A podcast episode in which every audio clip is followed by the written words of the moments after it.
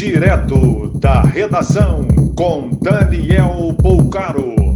Olá, boa noite. Essas são as principais notícias da noite desta quinta-feira, 31 de dezembro de 2020. Dois pacientes de São Paulo estão com a nova cepa do coronavírus detectada no Reino Unido, com potencial de ser 70% mais transmissível. No Reino Unido, essa variante já está presente na metade dos novos casos detectados. O estado de São Paulo entra novamente na fase vermelha a partir desta sexta-feira, com término no domingo. A Receita Federal publicou norma que agiliza a importação de vacinas agora na lista de mercadorias com entrega prioritária.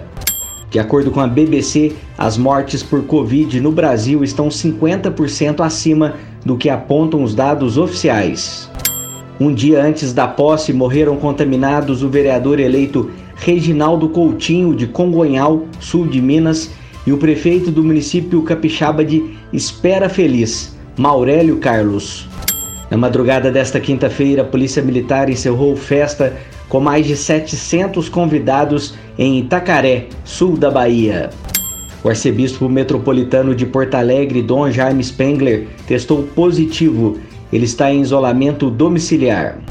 A partir de fevereiro, idosos entre 60 e 65 anos passam a pagar passagem normalmente no transporte público da capital paulista.